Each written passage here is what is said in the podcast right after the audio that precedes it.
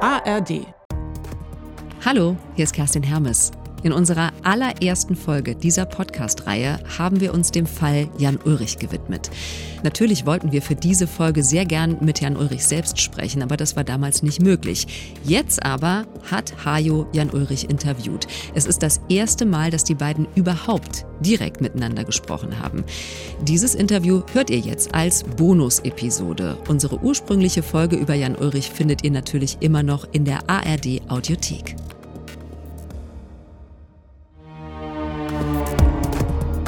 Geheimsache Doping, ein Sportschau-Podcast vom Rundfunk Berlin-Brandenburg und Eye Opening Media. Mit Kerstin Hermes und dem ARD-Doping-Experten Hajo Seppelt.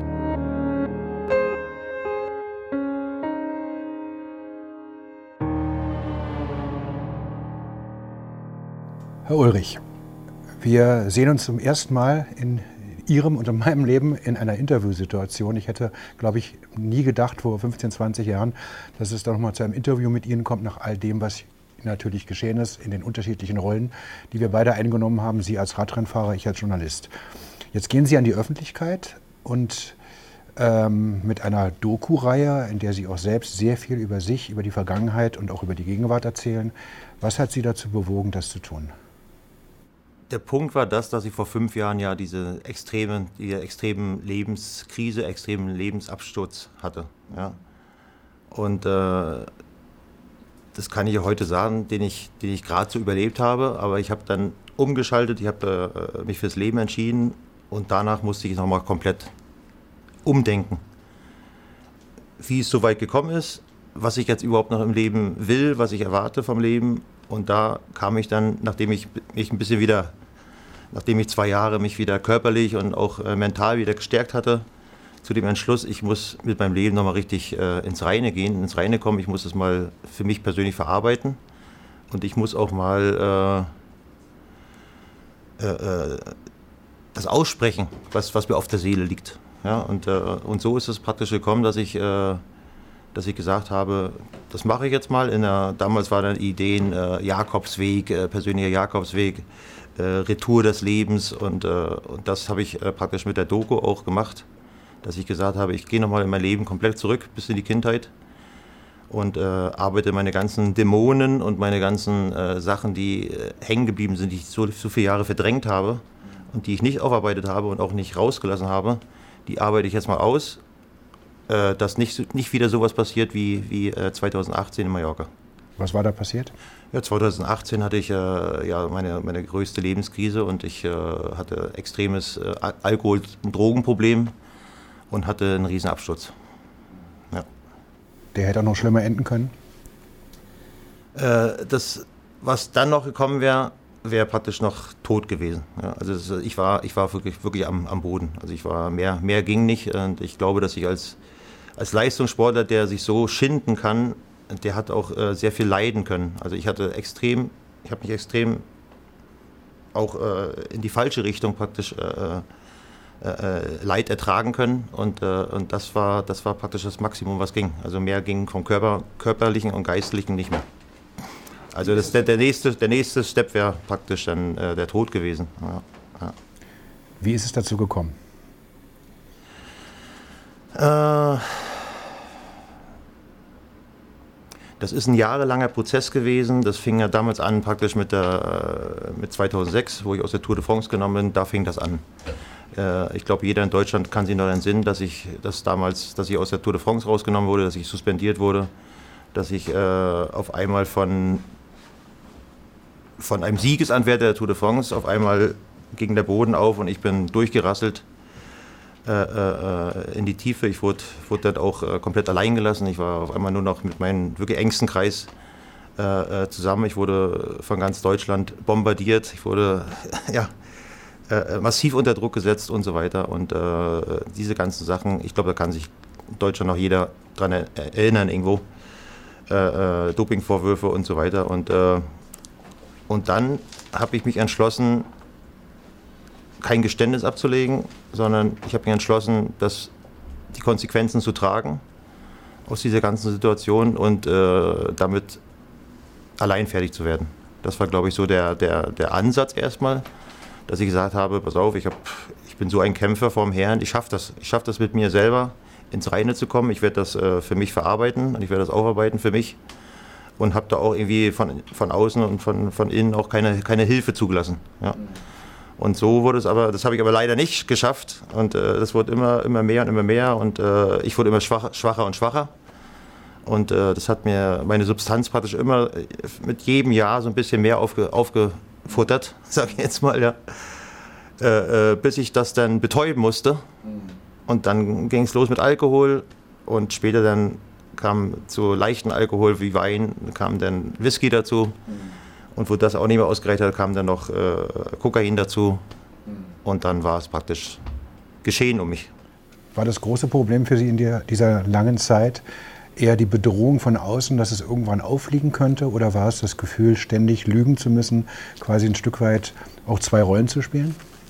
Ich sage Ihnen mal ehrlich, wie es ist, äh, auffliegen, äh, dass es auffliegt, da hatte ich gar keine Angst vor. Was ich jetzt ausgesprochen habe, so lange mit mir herumgeschleppt habe, ich glaube, das war irgendwo schon jedem bewusst.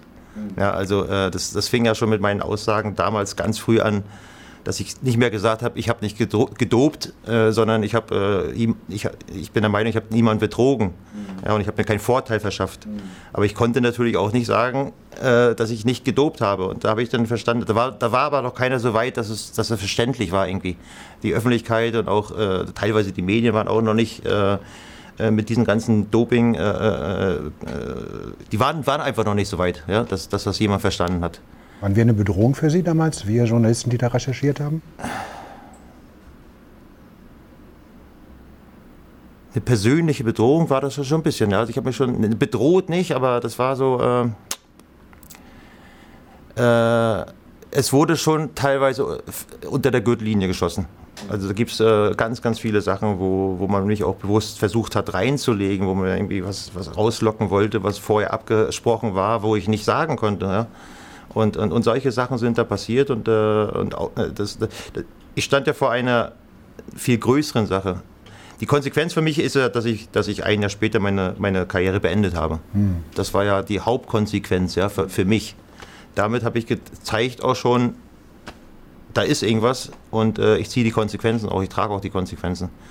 Äh, aber dieser, dieser Druck, der da, der da auf mich entstanden ist als, als, äh, als Einzelperson, weil auf einmal war jetzt kein Team mehr da, auf einmal war keiner mehr da, der, der hinter mir stand, der irgendwie auch äh, mit mir gelitten hat, ja.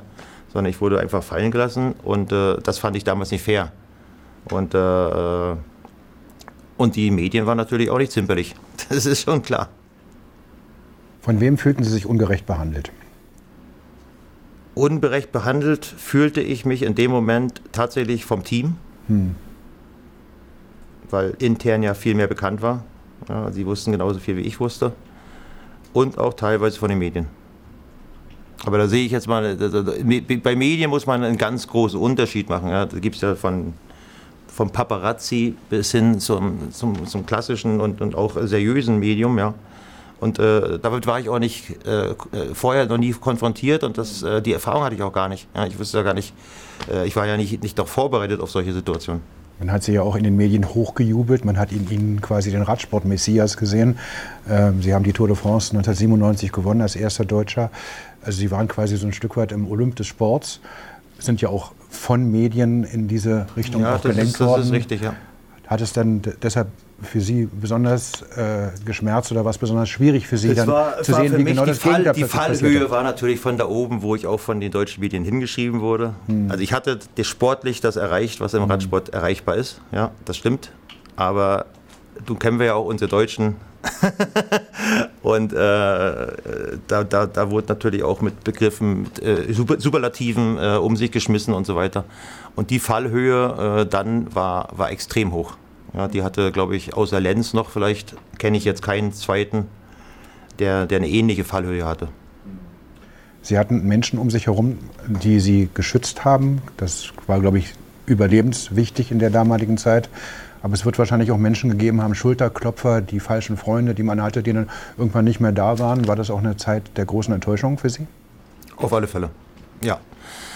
Äh, wo ich mich ein bisschen dann gefasst hatte. In der ersten Zeit hat man das natürlich extrem gemerkt. Äh, alle haben sie abgewandt. Ich habe mir, ich habe, äh, willst du sagen, vom besten Pferd im Stall praktisch. Auf einmal mhm. war ich äh, nicht, mal, nicht mal mehr ein Ackergaul. also, um, um, in Bildern zu reden. Äh, äh, nein, das war, das, war, das, war, das war so schwer und ich, ich, ich habe mich ja natürlich jetzt mit mir, wo ich mich mit mir selbst noch beschäftigt habe, nochmal versucht, da reinzudenken. Das ist ja schon lange, lange her. Das waren 16 Jahre ist es her. Äh, äh, und da kann man, da kann man tatsächlich noch diesen inneren Schmerz fühlen. Ja, das ist ja, ist ja, das ist ja meine, meine Welt ist ja komplett untergegangen. Hm. Ja, das, ist, das war einfach so. Hm. Und, äh, und, und, und da war ich nicht vorbereitet drauf. Und das hat meinen engsten Kreis natürlich auch mit runtergerissen. Äh, meine, meine Ex-Frau und so weiter und äh, ja auch meine Familie. Aber äh, ganz viele haben sie abgewandt.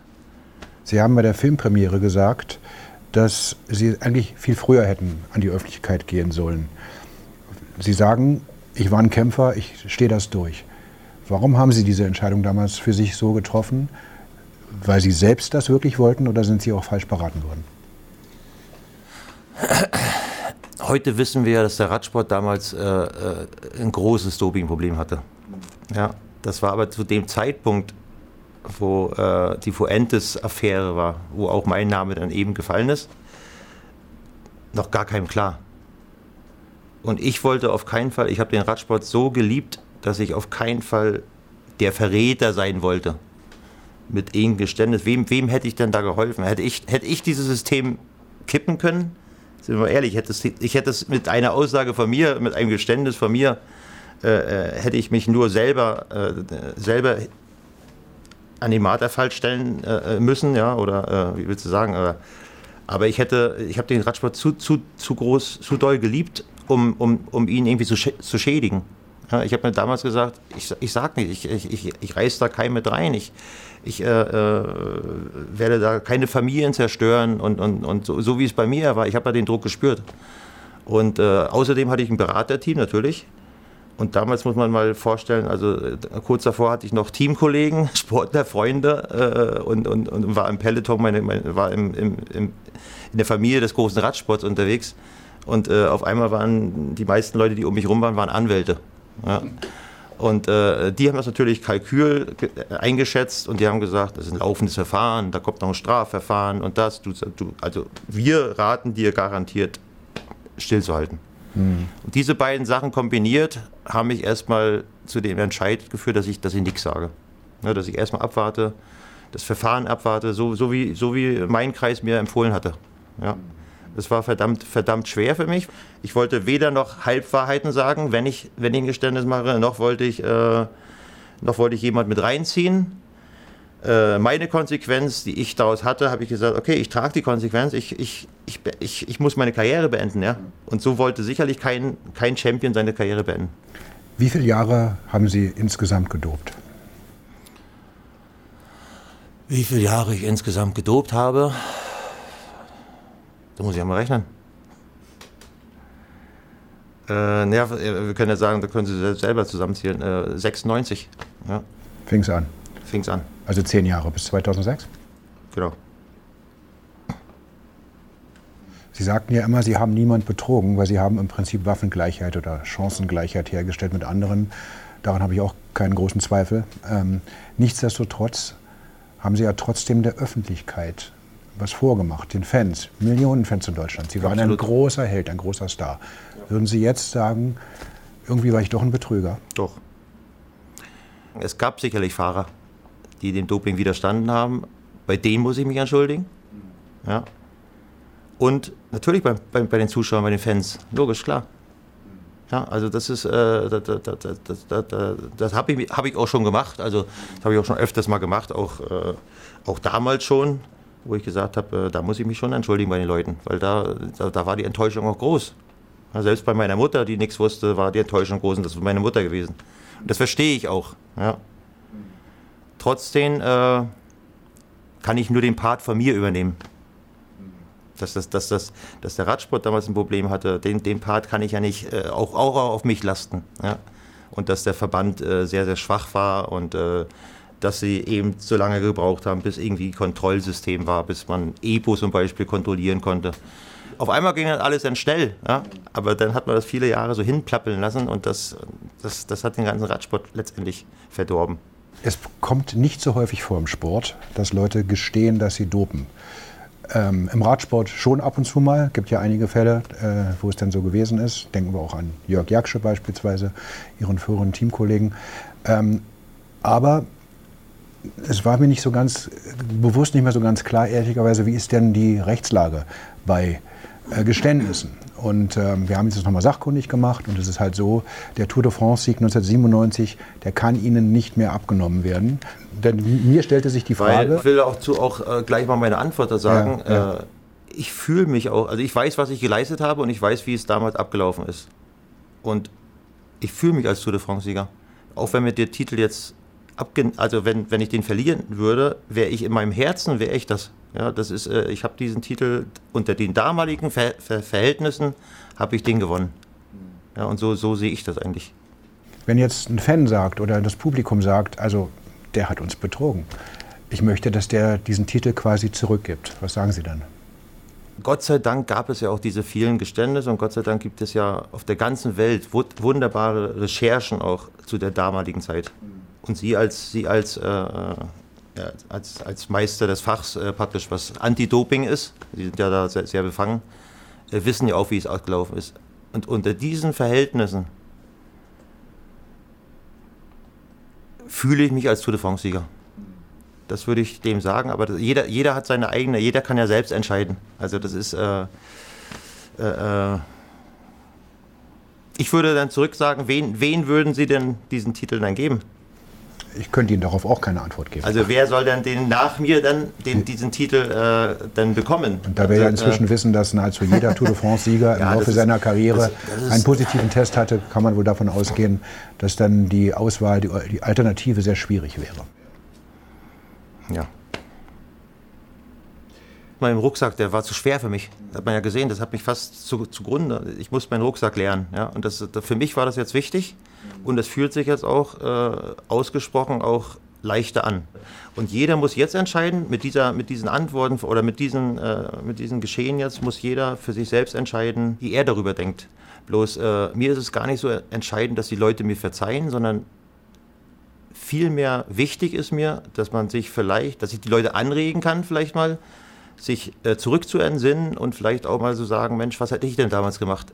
Wenn das, wenn das wirklich so war, was, was, was wäre denn meine persönliche Entscheidung gewesen? Äh, hätte ich da mitgemacht oder hätte ich dann irgendwann äh, meinen Traum nicht mehr leben können? Hätte ich äh, einen anderen Beruf suchen müssen? Oder äh, wenn, ich, wenn ich das erreichen kann, dass ich die Leute mal zum, zum Überlegen bringe, was sie damals gemacht hätten in meiner Situation, dann, dann, dann habe ich, glaube ich, schon viel gewonnen. Aber ich, ich erwarte keine, ich erwarte von den Leuten nicht, dass sie mir verzeihen. Das kann ich gar nicht erwarten. Haben Sie Verständnis für Sportler, die dopen? Äh, nein, eigentlich nicht. Nicht mehr oder noch nie? Auch wenn Sie selbst gemacht ich haben. hab, ich hab, ich Nein, ich habe ich hab kein Verständnis für, für äh, weil, weil da sind wir ja wieder beim typischen Doping. Das ist ja, ist ja wieder, ist ja wieder das, was man, was, was so, was so, was es so kritisch macht. Äh, äh, Doping ist ja dann auch wieder nicht nur was in der roten Liste steht oder so, sondern Doping ist ja, du verschaffst dir bewusst irgendwo einen Vorteil gegenüber deiner Konkurrenz. Und das ist Doping. Und da bin ich der Meinung, dass ich das nicht getan habe. Da bin ich immer noch der Meinung, bin immer noch fest überzeugt, dass ich, dass ich nur mich auf das gleiche Level wieder äh, von, dass ich, dass ich die gleichen Voraussetzungen hatte, die gleichen Chancen. Wir haben im letzten Jahr ja eine Doku-Reihe auch in der ARD gemacht, Being Jan Ulrich. Die haben Sie, glaube ich, gesehen. Mein Kollege in der ARD, mein Radsportkollege Udi Fritz, hat gesagt, äh, dass Sie da das Gefühl bekommen haben in dieser Serie, dass äh, ähm, der Fall Ulrich auch mal sehr aus sehr verschiedenen Perspektiven dargestellt worden ist. Ich frage das einfach mal, war das damals auch ein Grund äh, oder eine Motivation zu sagen, guck mal, äh, es ändert sich auch die Atmosphäre heutzutage, Doping wird möglicherweise nicht mehr so ganz schwarz-weiß betrachtet, wie das früher der Fall war. Erstmal muss ich- sagen, dass, äh, dass, dass ich gesehen habe, dass auch äh, die Medien in Deutschland das fair gemacht haben. Weil mein Stand damals war ja, dass es da liefen ein paar unfaire Sachen, aber jetzt auf diese vielen Jahre hat man äh, so 25 Jahre Tour de France, Jan Ulrich, da, da, war, da, war, da war eine Fairness mit drin, von, von, von der Seite auch von der ARD. Ja? Und das fand ich immer schon mal hervorragend. Früher haben wir weggeguckt, in der, noch in den 90er Jahren, Nuller Jahren. Ja, weißt du, das war kritisch, aber das war trotzdem fair. Das war, äh, und, und, und mehr, mehr will ich, ich will da keine, ich, ich will weder eine, eine Werbung für mich oder, oder irgendwo äh, das gutheißen oder sowas, ja. Äh, äh, aber das war, da war eine Gefährdung. Trotzdem habe ich äh, mich ja vorher schon entschieden gehabt. Also ich habe da auch nicht mitgemacht, weil ich hatte ja vorher schon mich entschieden, also fast ein Jahr oder ein halbes Jahr vorher, dass ich äh, eine Doku machen möchte dass ich äh, das selbst aufarbeiten werde. Und dann, und dann kam erst die Idee von ARD, wo auch der Uli Fritz, der das gedreht hat, äh, äh, mich dann gefragt hat, ob ich da mit, mit, mit, mitwirken, dass ich auch dazu was sagen kann. Und da habe ich gesagt, tut mir leid, würde ich, hätte, jetzt, ich bin soweit, ich hätte das gemacht, ja, zu dem Zeitpunkt schon, aber, äh, aber ich habe da eigene Dope schon geplant, schon unterschrieben und alles. Ja, das, das war damals das. Aber äh, trotzdem, es fiel mir nicht leicht, das zu gucken weil da kommt so viel, es, es kommt so viel Emotion auch hoch, ja. Das ist, äh, aber aber es, äh, es war trotzdem schön zu sehen und auch, auch natürlich auch hat mich wieder bestärkt und auch motiviert, dass, dass, äh, äh dass die Leute das irgendwie erstmal gern geguckt, also viel geguckt haben, viel, weiß nicht, ob sie es gern geguckt haben, aber dass ich äh, danach noch am Leben war. das, ist, das, ist, das ist ein größeres Verständnis jetzt äh, schon in, äh, bei den Fans auch gab, äh, dass, dass sich äh, auch viele schon gefragt haben, ja, das war, vielleicht war das auch so eine Zeit damals, wie, wie wir jetzt äh, nach den vielen Jahren ja auch mitbekommen haben, mit den Geständnissen und so weiter. Ja.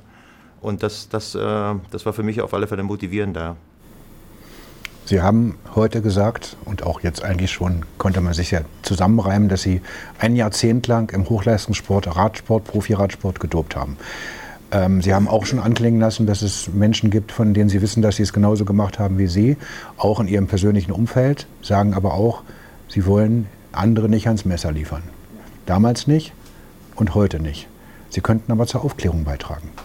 Was für eine Aufklärung? Das ist doch schon 25 Jahre vorbei. Also ist ja, äh, nein, das ist nicht meine Aufgabe. Die Aufklärung ist eine ganz, ist, die liegt bei anderen Leuten. Das liegt beim Verband. Ja, und der Verband wüsste ganz leicht. Der Verband hat alle, der hat doch die ganzen Jahre diese, äh, dieses Blut abgenommen und alles und als Kontrolle. Die haben die ganzen Sachen. Äh, äh, sie haben aber nicht, kein anderes Werkzeug in der Hand gehabt, wie diese, wie diese Grenze von diesen 50er, äh, vielleicht, äh, ich weiß nicht, ob ich das erklären muss, diese 50er Hämatokrit-Grenze, wo die Gesundheit dann auf, auf alle Fälle nicht geschädigt wird. Genau. Hm. So, das, war ihre, das war ihre Lösung für viele Jahre. Sie haben halt keine Lösung gehabt, aber das, äh, der, der Verband, die UCI, könnte das mit Sicherheit viel besser aufklären, weil die haben diese ganzen Parameter, die haben diese ganzen Blutabnahmen und so weiter. Das ist nicht meine Aufgabe. Meine Aufgabe ist zu sagen, äh, dass ich war ein Rädchen da in diesem System und ich äh, für, für, für mein, ich stehe, ich stehe, äh, was ich gemacht habe, dafür stehe ich ein jetzt. Ja, das ist äh, und alles andere, da muss jeder selber auch wissen. Ja, was, was, was, er damit, das, was er damit macht. Also für Sie hat der Radsport-Weltverband, nicht nur der, sondern auch wahrscheinlich andere Funktionäre, die haben schlicht weggeguckt. Die, die, waren, die waren auch damals äh, viel schwächer, wie sie heute sind und äh, auch finan finanziell waren die auch nicht, nicht gut aufgestellt, um vielleicht schon energisch mit, mit Tempo äh, äh, einen Test zu ent entwickeln. Ja, das haben sie dann ja irgendwann mal geschafft, aber das hätte man früher machen können, auch. Ja, bevor, sich, bevor sich das so, so weit ausbreitet, bin ich, bin ich der Meinung. Nun ist es aber so, dass viele Leute, über die Sie nicht reden wollen, heute noch im Peloton oder am Rande des Pelotons dabei sind, sportliche Leiter äh, und andere Funktionäre, ähm, die ihre Lebenslüge aufrechterhalten haben, die immer noch entweder schweigen oder sogar abstreiten. Wie ist das für Sie, das mitzuerleben, wenn die da mitmachen? Sie haben einen ganz anderen Lebensweg genommen, äh, an dem Sie fast zerbrochen werden und die machen da einfach munter weiter. Auf die bin ich überhaupt gar nicht sauer. Also, mhm. äh, nee, nee, warum? Warum sollen die nicht äh, in ihrem Sport, wo sie, wo sie lieben, wo sie, äh, vielleicht haben sie Geheimnisse, aber das ist ja heute, das, das sind die Leute, die heute darauf wahrscheinlich, also so wird es mir gehen, äh, nicht dafür sorgen, dass, dass die Jungfahrer dopen oder sowas, sondern genau im Gegenteil. Weil sie genau wissen, dass sie auch einen Fehler gemacht haben und dagegen steuern. Das sind die Leute, die Erfahrung haben, die haben äh, bin ich der Meinung. Und wa warum sollen die bestraft werden? Also warum, warum soll äh, jemand von damals das Recht verlieren, in diesem Sport weiterzuarbeiten? Glauben Sie denn, dass der Radsport heute wirklich sauberer ist? ich bin jetzt natürlich nicht viele Jahre nicht mehr so dicht dran, aber meine persönliche Meinung ist tatsächlich die, dass es viel, viel besser geworden ist und dass dieses, äh, dieses verbreitete Doping weg ist. Das ist meine, also das, Und wie, da, da wie kommen Sie zu der Meinung? Aus, aus ganz verschiedenen Gründen. Erstmal, erstmal war natürlich, äh, der Radsport musste damals, äh, um, um, hatte Umbruch. Heute ist man, äh, heute hat man einen stärkeren Verband, man arbeitet mit den Teams zusammen, äh, man hat heute, äh, teil, teil, man hat heute Strafrecht, Gefängnisstrafen auf Doping. Äh, wenn ein Fahrer erwischt würde, würde das ganze Team darunter leiden und so weiter. Also man hat heute viel mehr, viel mehr Sensibilität drin, Sensibilität. Und natürlich muss man aus den Fehlern von damals auch gelernt haben. Also das ist, äh, das glaube ich schon. Mhm. Dass man heute viel, viel energischer, heute weiß man auch viel mehr. Also was, was, was kommt, wie, was, was wäre eventuell sowas wie damals Ebo, wo man mit dopen könnte theoretisch und nicht, und nicht testbar ist. Sowas weiß man heute.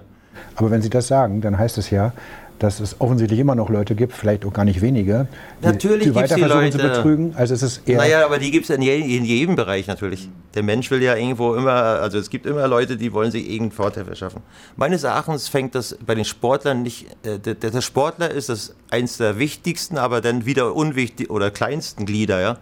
Aber die Sportler selber, die sind mit sich und die, mit ihrem Sport, die haben mit ihrem Training zu kämpfen. Ja, das kommt immer, das meistens kommt es doch irgendwo von woanders her der Sportler, also kann ich mir nicht vorstellen, auch meine Meinung, dass jetzt ein junger Sportler, der über dieses Thema weiß, nachdenkt, gibt es das auf der Welt, was ich verwenden könnte, um besser zu sein? Das kann ich mir durch, also kann ich mir nicht vorstellen. Was ist Ihre Meinung? Das würde mich mal interessieren, weil, weil äh, da gibt es doch immer die Hinterleute, ja, die vielleicht irgendwo davon, äh, davon profitieren oder was ich was, oder sich Geld versprechen oder solche Motivationen. Äh, äh ein Sportler selber hat mit sich zu tun. Ja. Also Sie wollen damit sagen, es ist eher das Umfeld, das System an sich, das am Ende den Sportler genau. mehr zum Opfer als zum Und Täter macht. Es darf gar nicht wieder so ein System entstehen im Radsport, äh, wie es damals über viele Jahre war. Auffällig ist ja, dass die Leistungen von Radsportlern, die Wattzahlen, die gemessen werden, ja. so unglaublich sind, dass man sich eigentlich die Frage stellen muss, geht das überhaupt heute ohne Doping oder warum sind die plötzlich besser oder genauso gut wie zu Hochdopingzeiten? Da gibt es, äh, also das frage ich mich auch, habe ich mir natürlich auch oft gefragt, ja. Aber es gibt tatsächlich ein viel besseres Trainingssystem, also mit Intervalle, Pause und so weiter. Das habe ich selbst, das habe ich selbst auch schon mal äh, an mir selber äh, in den letzten zwei, drei Jahren habe ich selbst mal äh, äh getestet mit so äh, mit verschiedenen Intervallen. Ja. Hätte ich das früher gemacht, hätte ich so Intervalltraining ein bisschen mehr eingebaut in mein Training, wäre ich, wär ich viel besser noch gewesen. Dann hätte Lance Armstrong keine Chance gehabt. Wahrscheinlich nicht. Aber äh, nein, heute ist ja wirklich so, dass es heute wird ja alles, alles und alles, es gibt einen Fachmann, einen Experten, äh, es wird sehr viel investiert, die Räder sind leichter geworden, die, die Sportler haben, äh, haben ihre, die, die, heute diese sporttechnische Sache ist, glaube ich, schon besser geworden. Ja. Dann ist ein ganz großer Teil sag ich mir, kann ich mir erklären, ist Ernährung. Also wir haben damals schon geguckt, dass wir fettfrei essen, also wenn ich noch was verlieren musste oder so, aber sonst haben wir uns die Kohlenhydrate und so oder die, die, die Nudeln und ein Fleisch, Stück Fleisch und so weiter, da, da kann man heute, oder ich habe ich hab ganz oft in, im Rennen, in langen Rennen, gar nichts gegessen, wenn ich noch was verlieren wollte. Das ist völlig falsch, ja. Das, ist ja, das war nur eine Schinderei für mich und für, für meinen Körper. Heute, heute weiß man da, heute gibt es ja Sachen im Ernährungsbereich, dass man auch weiß, wenn man permanent irgendwas äh, zu sich führt an Energie, dass da der Körper dann auch gar nicht irgendwie erst, erst ansetzt an, an, an, Gewicht und so. Das ist eine Faszination, die, mich, äh, die wir damals auch nicht hatten. Das, das erkläre ich mir und äh, ansonsten äh, will ich auch daran glauben. Ich will daran glauben, dass, der, dass, der, dass Sie daraus gelernt haben, ja? dass der Radsport sauber ist. Sie vollenden bald Ihr 50. Lebensjahr. Das wird wahrscheinlich ähm, dann gefeiert werden demnächst. Ähm, was kommt danach? Wie ist Ihre Lebensperspektive? Die nächsten 50. Ja. Nein, danach soll ein, äh, für mich ein glückliches Leben, also ich habe ich hab viele Jahre tatsächlich verloren. Schöne Jahre, ja, Jahre, mit denen, wo die Kinder noch kleiner waren und so weiter. Das, das, das traue ich schon hinterher. Ja, das, das ist aus meinen, meinen persönlichen Fehlern, aus meiner persönlichen Schwäche entstanden. Das habe ich mir komplett alleine anzukreiden. Ja. Und die möchte ich versuchen, nicht nachzuholen kann man ja nicht, aber ich versuche versuch jetzt keine weiteren Jahre zu verlieren. Ja, und äh, ich glaube auch, dass ich äh, gelernt habe, dass ich äh, zum gesunden Leben kein Alkohol und keine Drogen brauche. Ja, das, äh, das tut mir viel besser. Und, äh, und ich versuche so ein bisschen, was ich immer hinterher geschaut habe, was, was, damals nicht machbar war, aber was, was ich immer, was ich jetzt auch mit dem, mit dem, mit dem, mit dem Alter von fast 50 Jahren eben, äh, äh, meine Mitte zu finden. Weil mit beiden Beinen fest auf der Erde zu stehen. Weil ich kenne ich kenn da oben, ich war ganz oben, ich war ganz unten und jetzt ist, für mich ist so die Mitte da drin, das ist so mein Ziel. Ja, und da, da kann man wunderschöne Sachen auch erleben. Mit kleinen, mit kleinen Sachen kann man, kann man auch glücklich werden. Was ist mit Ihrem Nachwuchs und der Frage, ob der Hochleistungssport machen sollte? Fände ich gut. Ja? Ja. Warum? Weil der Beruf, äh, der, der, der Sport als Beruf, finde ich ein super schöner, interessanter Sport. Hm. Äh, der da oben ankommt, der brennt für das, der hat, der hat, seine Herz, der hat sein Herz dabei, der, der kann nicht, also es ist, es, meines Erachtens gibt es keinen Profi in der, in der Klasse da ganz oben, kein Siegesfahrer, der, der finanziell irgendwie sich motivieren könnte. Also glaube ich nicht. Du musst da schon dein ganzes Leben auch danach opfern und so weiter. Und das ist, das ist sowas, wenn man, wenn man so aus, aus seiner Liebe dann so einen Beruf macht. Und ich, äh, ich bin überzeugt, dass das mit dem Doping besser geworden ist.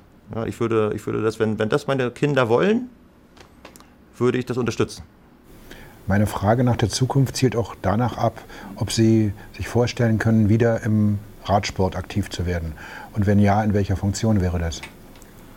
Das ist eine gute Frage. Erstmal muss ich ja sagen, äh, ich wäre dafür bereit.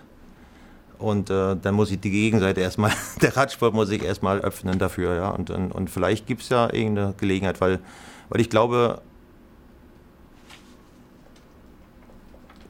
diese Emotionen und was ich erreicht habe in Deutschland, auch mit, mit dieser Sportart, äh, äh, das, das ist ja auch noch irgendwo, das sind der Erfahrungswerte. Ja? Und Erfahrung ist doch das, heute hat man doch, für, jede, für jedes Kleinigkeit hat man einen Experten, aber Erfahrungen sind doch Gold wert.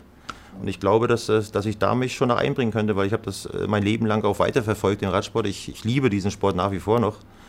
Ich, ich würde mich nicht als äh, Experte jetzt äh, mehr nennen, sondern eher als Fan, aber ich habe natürlich schon noch äh, eine große, große Interesse an den Sport. Deswegen weiß ich da auch alles. Ja? Also was man so von außen mitkriegt. Und da könnte ich mich schon einbringen, glaube ich. Und wenn es nur, und nur meine Erfahrung weitergeben ist, äh, was, was, was Jugend oder Kindern oder so angeht. Aber was, was für eine Funktion, ich habe da keine, ich habe da keinen Vorschlag. Hm. Also bei den ganz großen Profiradstellen könnte es vielleicht schwierig werden. Der Bohrer Rennstall hat gerade gesagt, er ist nicht interessiert an Ihnen. Nein, warum auch? Die haben, die haben, die, haben die ganzen Experten, nein. Nein, man will sich natürlich auch, es ist ein schwieriges Thema, das, äh, das, das weiß ich, also das weiß keiner besser wie ich. Und man will sich auch äh, davon distanzieren, nach wie vor. Ja, das ist auch einfach so und das, damit, damit, kann ich leben. Also, ich dränge mich auch nicht in den Radsport. Ja, aber ich wäre, ich, ich, ich will nur damit sagen, ich frage da auch nicht nach einer Stelle oder dass ich jetzt irgendwo wieder da integriert werden soll. Gar nicht. Sondern äh, ich will nur sagen, ich bin wieder offen für alles.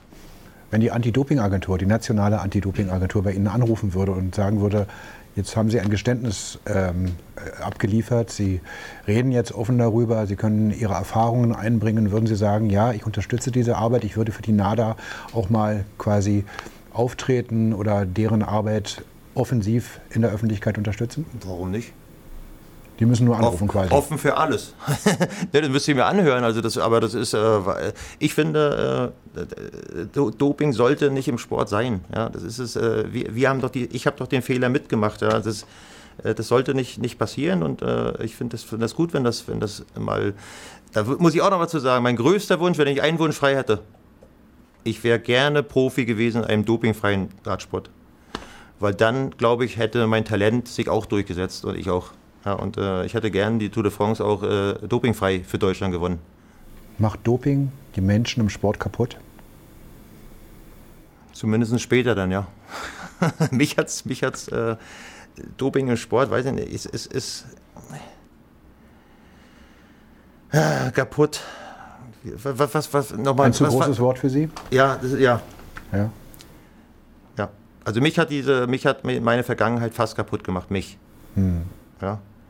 Trotzdem bin ich äh, körperlich äh, irgendwo noch gesund geblieben.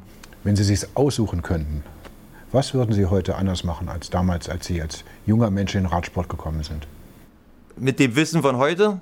Klar. Wenn einer zu mir kommen würde, würde sagen, guck mal, ich habe da was, das, das, kann man nicht kontrollieren, würde ich den sofort anzeigen. Vielen Dank, Herr Ulrich, für dieses Interview.